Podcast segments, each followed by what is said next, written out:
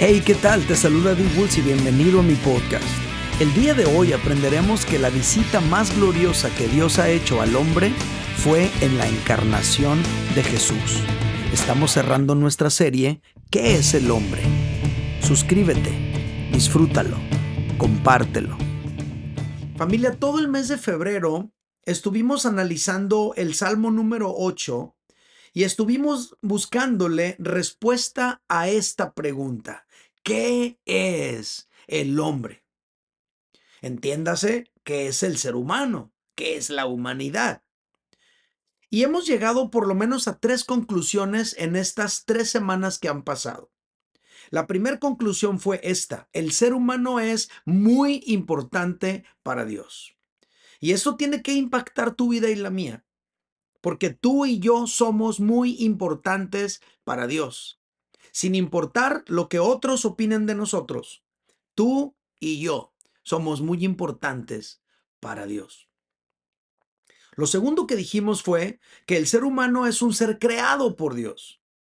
Y esto es muy importante, porque en el momento que tú sientas que dentro de ti algo no está bien, en el momento que tú sientas que las cosas no están bien a tu alrededor, en tu mente, en tu corazón, en tus emociones, en tus hábitos, en tus acciones, y que tú reconozcas que necesitas ser reparado en tu interior, tú puedes venir con tu creador y decirle, Señor, arréglame, transfórmame, modifícame, repárame en mi interior.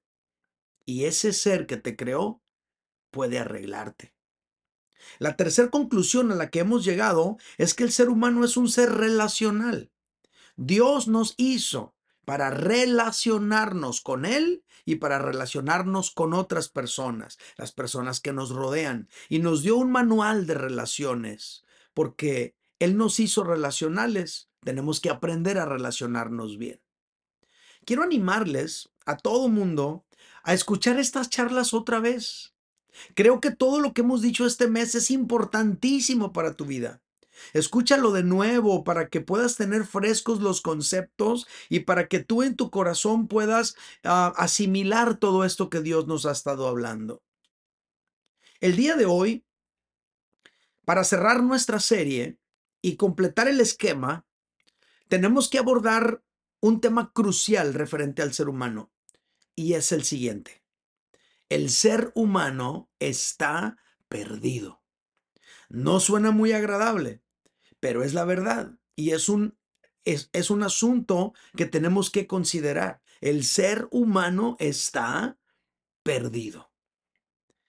Vamos a regresar a las palabras del rey David y vamos a, a resaltar un aspecto de ellas. Salmo 8, versículos 3 y 4 el salmista dice, cuando veo tus cielos, obra de tus dedos, la luna y las estrellas que tú formaste, digo, ¿qué es el hombre para que tengas de él memoria y el Hijo del Hombre para que lo visites? El salmista está asombrado con la creación de Dios. E inmediatamente después de pensar en la creación de Dios, él reflexiona sobre el papel del ser humano en relación con Dios. A David le inquietan las visitas de Dios a la humanidad. ¿Qué es el hombre para que tengas de él memoria y el Hijo del Hombre para que lo visites? ¿Por qué un Dios tan grande y glorioso visitaría a los seres humanos? Ahora, ¿a qué visitas se refiere el rey David? Bueno, en la primera charla les expliqué que la Biblia registra muchos momentos en los que Dios bajó a visitar al hombre. Antes de la caída, el, Señor visitaba al hombre en su casa, en el jardín del Edén. Luego tú y yo podemos notar que Dios visitó al mundo antes del diluvio.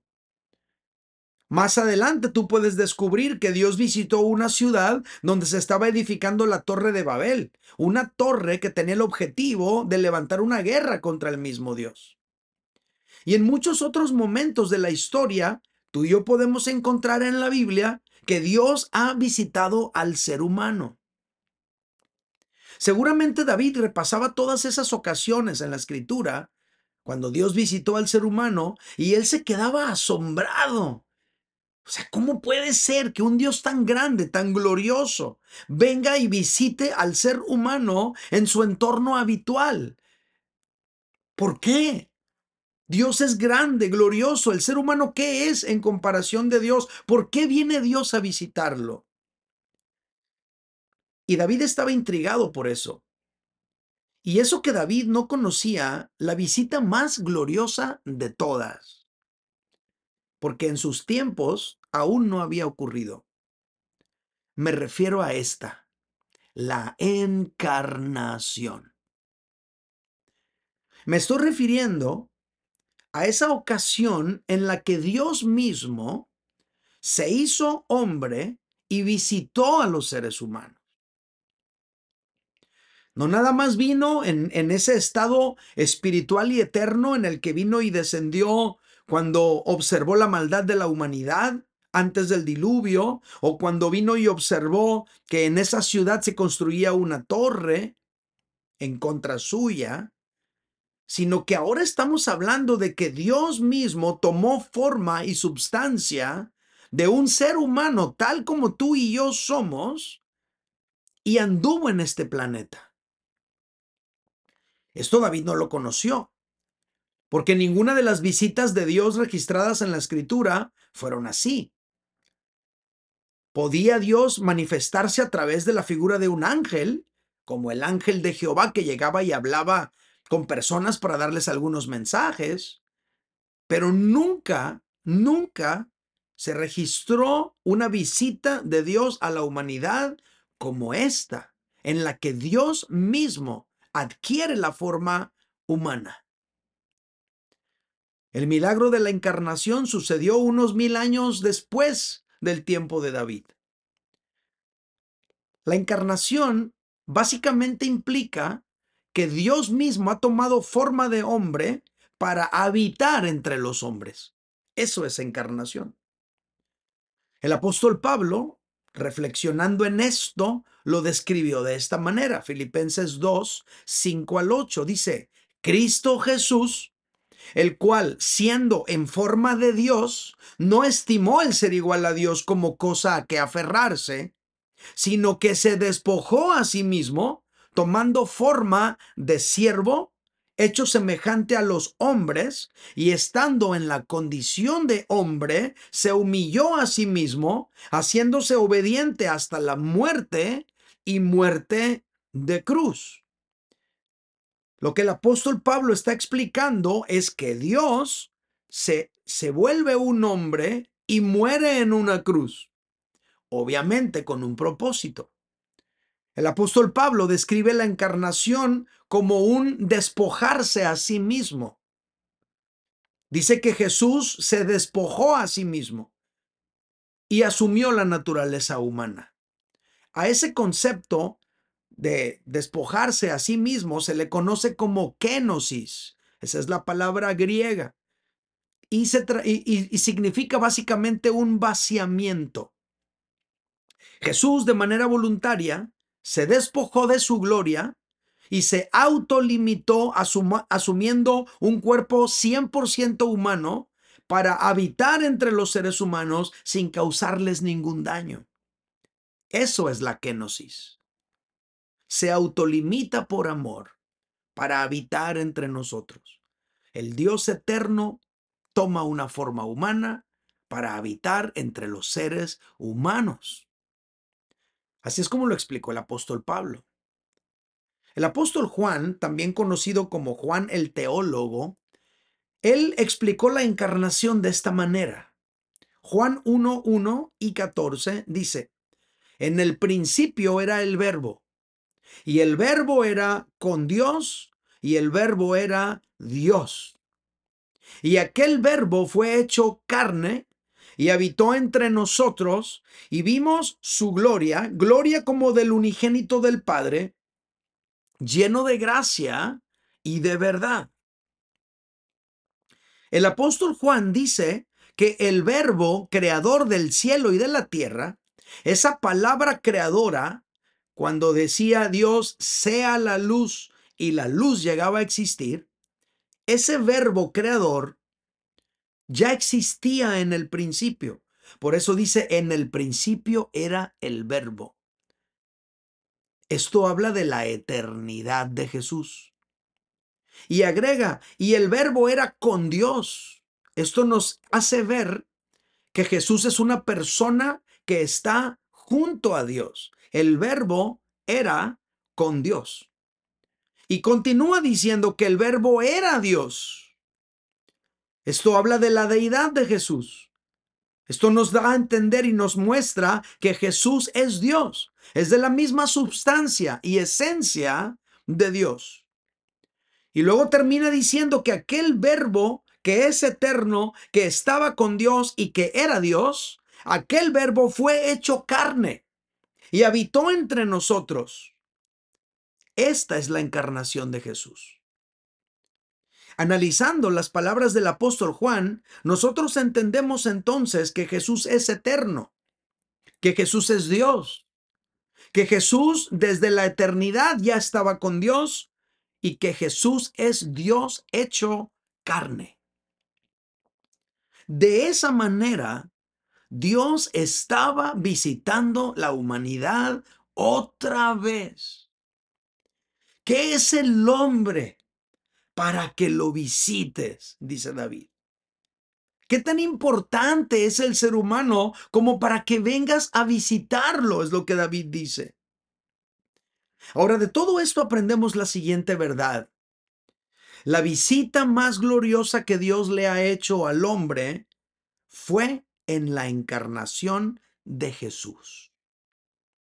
Ahora, esta declaración nos lleva a hacernos esta pregunta. Si esta es la visita más gloriosa, ¿por qué Dios visitó al ser humano de esta manera? ¿Por qué tuvo que hacerlo Dios así? ¿Por qué no fue como las otras ocasiones en las que simplemente Dios observaba lo que estaba ocurriendo? ¿Por qué tuvo que Dios tomar una forma humana y habitar entre los seres humanos? Bueno, dejemos que Jesús mismo responda esta pregunta. ¿Por qué? Y la primera respuesta es esta. Porque el ser humano estaba perdido. Jesús lo dijo así. Porque el Hijo del Hombre vino, ahí está la encarnación, vino a buscar y a salvar lo que se había perdido. La palabra griega que se traduce perdido en, estas, en esta declaración es apolumi y también podría traducirse esa palabra como destruido. Vino a buscar y a salvar lo que se había destruido, perecido o pereciendo, perdido, echándose a perder. Eso es lo que significa esta palabra apolumi. Entonces Jesús dijo estas palabras para dar a entender algo muy importante, para dar a entender que Dios vino a visitar al ser humano porque el ser humano estaba en una condición peligrosa, en una condición de destrucción, en una, en una condición de, de corrupción, de echándose a perder, de destruirse. Jesús dijo estas palabras en casa de un publicano llamado Saqueo. Este hombre estaba perdido y fue salvado. Fue salvado cuando recibió a Jesús y abrazó su mensaje. Los publicanos, en los tiempos de Jesús, eran gente odiada por los judíos, porque siendo ellos judíos, trabajaban para el imperio romano cobrándole los impuestos a la gente y pagándoselos al imperio.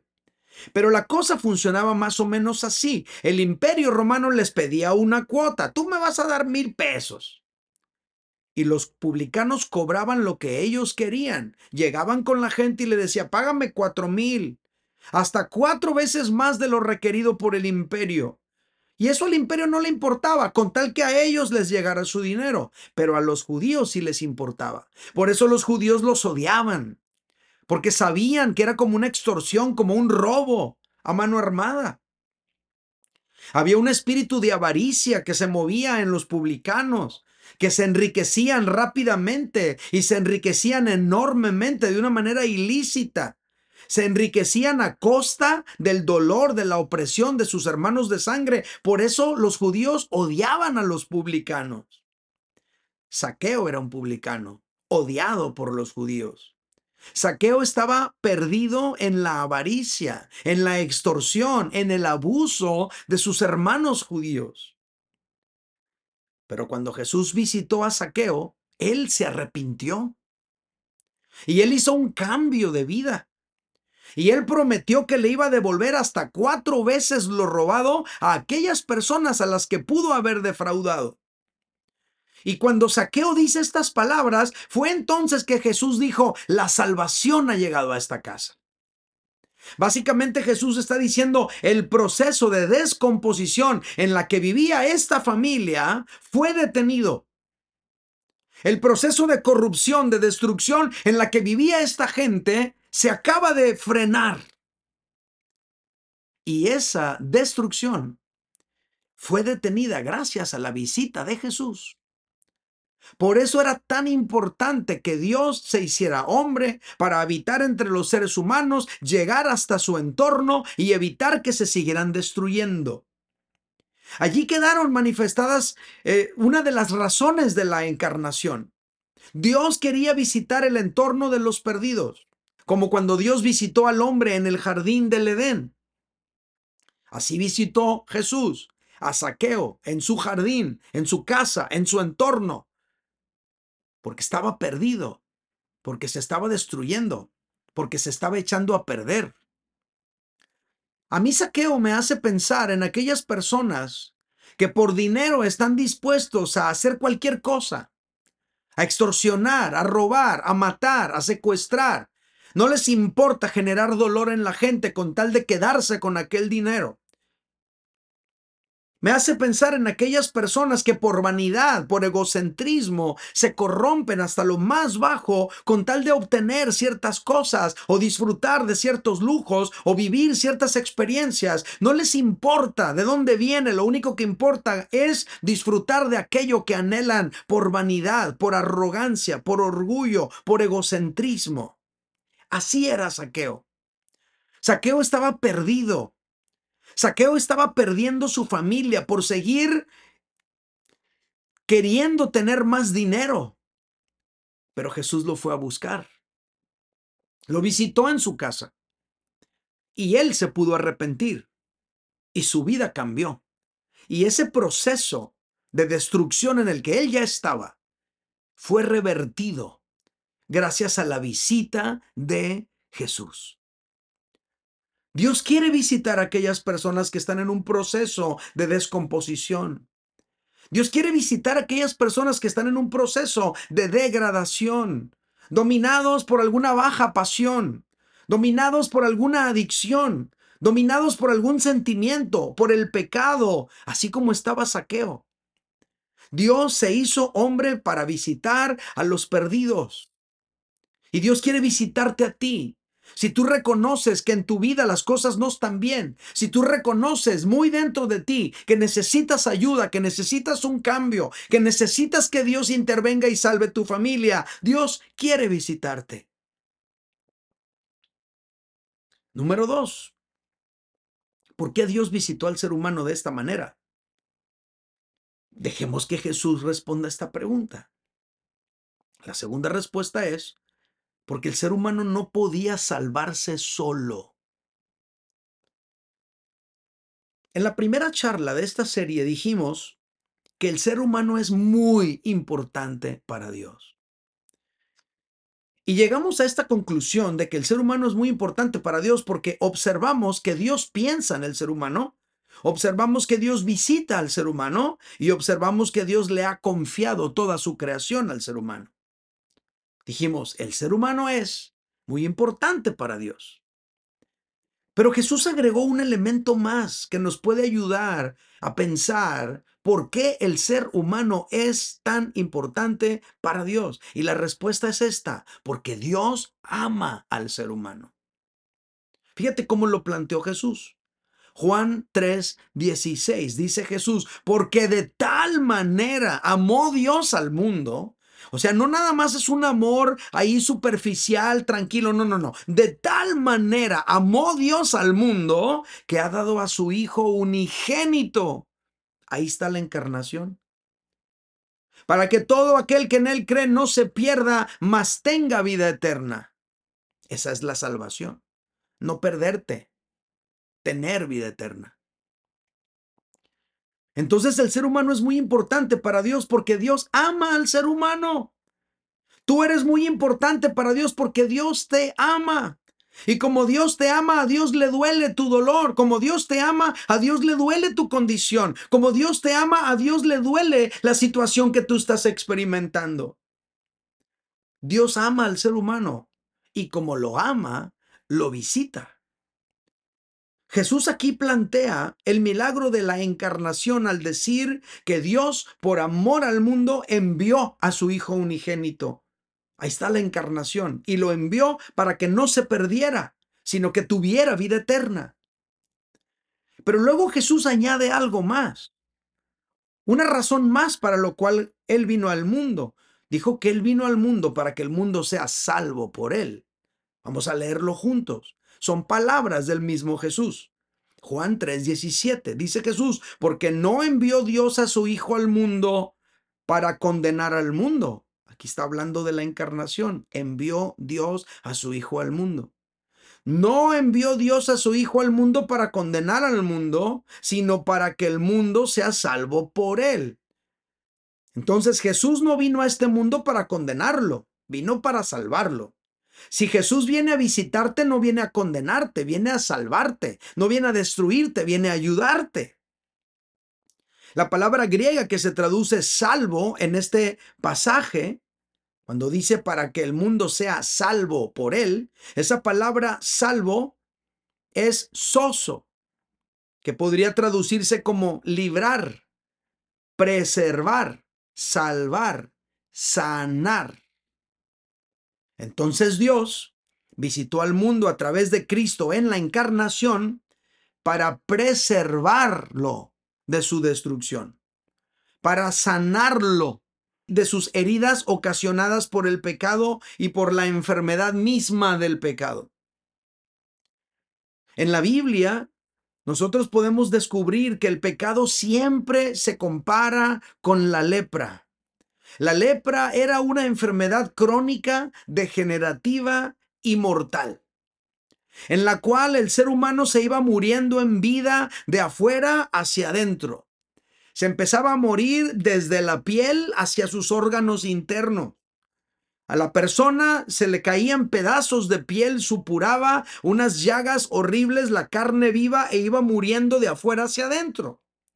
La lepra era una enfermedad que la gente temía no solo porque finalmente iba a morir de una manera lenta, progresiva, dolorosa, sino porque también implicaba la lepra la separación de los seres queridos de ellos el aislamiento social y un final triste y solitario. Cuando una persona recibía la noticia de que tenía lepra, su vida cambiaba por completo y era una tortura, un dolor, una situación que excedía cualquier capacidad de comprensión. Y nadie podía curar a un leproso. Era incurable. Pero Jesús los tocaba y los sanaba. En una palabra, Jesús los salvaba. Ningún leproso podía salvarse solo, pero Jesús los salvaba a ellos. Y esto nos hace pensar en el ser humano. El ser humano está perdido. El ser humano está en un proceso de descomposición del que no se puede librar por sí mismo. Necesita el ser humano un salvador. La sociedad en la que vivimos va de mal en peor y cada generación empeora en relación con la anterior. Pero Dios puede salvar a la humanidad. Dios puede traer al ser humano a la salvación, lo puede reconstruir, lo puede regenerar. Ahora, quizá alguien que me escucha el día de hoy A lo mejor tú sientes que tú estás en proceso de descomposición. A lo mejor tú reconoces que estás empeorando poco a poco, día a día. A lo mejor tú reconoces que tus pecados te están matando lentamente, que te están carcomiendo el alma, que te están robando la paz, la alegría, la esperanza, la fe, la estabilidad. Tus pecados te están aislando de la gente que tú más amas y te están arrastrando a una destrucción que tú no puedes detener por tu propia cuenta. Necesitas un Salvador. Pues Jesús vino a esta tierra para salvarte. Porque tú no podías salvarte solo. Jesús vino a esta tierra para darte la oportunidad de sanar. Porque tú no puedes sanarte solo. Jesús vino a esta tierra para darte la oportunidad de recuperarte. Porque tú no puedes recuperarte solo. Jesús vino a esta tierra para librarte de la condenación eterna, porque tú no te puedes librar solo. Por esa razón, Dios se tuvo que encarnar en un ser humano para poder cumplir todo eso que el ser humano no podía lograr por sí solo. Y número tres, ¿por qué Dios visitó al ser humano de esta manera? Dejemos que Jesús responda a esta pregunta. Y la tercera respuesta es, porque el ser humano no podría volver por sí solo a casa. Ya aprendimos que estar perdido es estar destruido. Estar perdido es estar pereciendo. Estar perdido es estar en un proceso de descomposición. Ahora, nadie que esté en esa condición, perdido en el desierto de la vida, podría volver solo a casa. Piensa por un momento en la tragedia del migrante que quiere cruzar a los Estados Unidos y muchas veces ahí en medio del desierto, solo, porque lo dejó el pollero y lo dejó su equipo, su grupo. Él está enfermo, está muriendo no puede regresar por sí solo a casa. Va a morir ahí. Nadie en esa condición, perdido en el desierto de la vida, podría volver solo a casa. Pero para eso, Dios visitó al hombre a través de Jesús, para traerlo de regreso a casa. Porque está muriendo solo, perdido en el desierto de la vida. No puede regresar por sí solo. Para eso vino Jesús, para recogerlo y traerlo de regreso. Jesús mismo ilustró esto con una historia. Lucas capítulo 15, versículos 1 al 6, Jesús cuenta, pero dice de esta manera, dice, se acercaban a Jesús todos los publicanos, ya explicamos quiénes son, y los pecadores para oírle. A esa gente les gustaba escuchar a Jesús. Y los fariseos y los escribas, los religiosos de su tiempo, murmuraban diciendo, este a los pecadores recibe y con ellos come. Los religiosos no podían tolerar que Jesús hiciera esto. Entonces él, Jesús, les refirió esta parábola diciendo, ¿qué hombre de vosotros, teniendo cien ovejas, si pierde una de ellas, no deja las 99 en el desierto y va tras la que se perdió hasta encontrarla? Y los deja pensando. Y cuando la encuentra, la pone sobre sus hombros gozoso. Y al llegar a casa, reúne a sus amigos y vecinos diciéndoles, gozaos conmigo, porque he encontrado mi oveja que se había perdido esa oveja nunca iba a poder regresar a casa por sí sola. Pero su pastor la encontró. En este fragmento, nosotros podemos eh, aprender que Jesús tiene un imán para atraer a los perdidos. En este fragmento nosotros podemos notar que los perdidos quieren estar con Jesús. Venían a escucharle. Pero los religiosos de su tiempo murmuraban de Jesús. No entendían por qué Jesús pasaba tiempo con gente perdida. ¿Cómo puede ser que Jesús se junte con esa gente? Ahí se ve que no es un buen maestro. No comprendían por qué Jesús se relacionaba con ese tipo de personas. Ellos no sabían quién era Jesús. Ellos no sabían que Jesús era Dios mismo, hecho hombre, para acercarse a los perdidos que jamás podrían regresar por sí mismos a la casa de Dios. Y por eso Jesús les contó esta parábola, para mostrarles de qué se trata esto. Jesús es el buen pastor.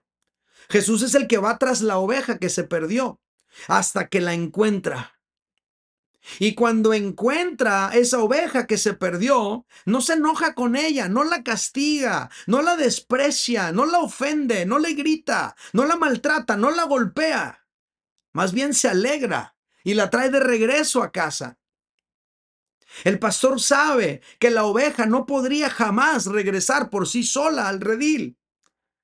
Por eso alguien la tenía que ir a buscar. Pues la Biblia nos enseña que los seres humanos somos como esa oveja perdida que se apartó del camino. Así lo plantea el profeta Isaías. Isaías 53, 6 dice, todos nosotros, tú y yo, todos nosotros, nos descarriamos como ovejas. Cada cual se apartó por su camino. Y la bronca es que ahora ya no pueden volver a casa. Mas Jehová cargó en él, en Jesús, cuando encarnó el pecado de todos nosotros. Para eso encarnó Jesús. Para eso Dios se hizo carne, para cargar sobre él el pecado de todos nosotros. La visita más gloriosa que Dios le ha hecho al hombre fue en la encarnación de Jesús. ¿Y por qué? Porque el ser humano estaba perdido en un proceso de descomposición, de corrupción, de destrucción. Porque el ser humano no podía salvarse solo. El ser humano no tenía la capacidad de revertir en su propia vida esa destrucción que se activó con el pecado. Y porque el ser humano no podría volver solo a casa. Necesita quien venga por él. Jesús, siendo Dios, tenía que venir en forma humana para tomar el lugar de la humanidad en su muerte en cruz y pagar el precio de nuestros pecados. La Biblia lo dice así, porque la paga del pecado es muerte. ¿Y por qué Jesús tenía que morir? Porque la paga del pecado es muerte. Mas la dádiva de Dios es vida eterna en Cristo Jesús, Señor nuestro. Tú y yo por nuestros pecados merecíamos la muerte. Jesús tomó tu lugar y el mío en una cruz, murió en una cruz y nos da a cambio la vida eterna. Familia, el apóstol Pablo escribió un versículo más que quiero leer para todos ustedes. Primera de Timoteo 1:15. Dice el apóstol Pablo, palabra fiel y digna de ser recibida por todos. Esta es la palabra fiel. Que Cristo Jesús vino al mundo. Ahí está la encarnación. Para salvar a los pecadores, de los cuales, dice Pablo, yo soy el primero. A lo mejor aquí entre nosotros hay alguien que reconoce que tú eres un pecador. Pues Jesús vino al mundo para salvar a los pecadores. A ti, a mí, a todos los que no nos podemos salvar solos. A todos los que no podemos regresar a casa por nosotros mismos. A todos los que estamos perdidos en un proceso de descomposición. Solamente Dios nos puede salvar. Ahora, quizá el día de hoy, aquí mismo entre nosotros, hay alguien que tú reconoces que estás perdido que estás empeorando, que estás en un proceso de descomposición que te está arrastrando cada vez más a un abismo del que no vas a poder salir por ti mismo. A lo mejor ya lo has intentado una y otra vez, dejar aquel vicio, aquella adicción, aquel pecado. Y no has podido, vuelves atrás, vuelves a caer. Quizá tienes la capacidad de reconocer que tú no puedes salvarte solo, que tú no puedes volver solo a casa, que necesitas la ayuda de Jesús. Quiero que sepas que Jesús está aquí ahora y quiere salvarte. La gran pregunta para ti y para mí el día de hoy es esta. ¿Querrías hoy entregarle tu vida a Jesús para que te salve?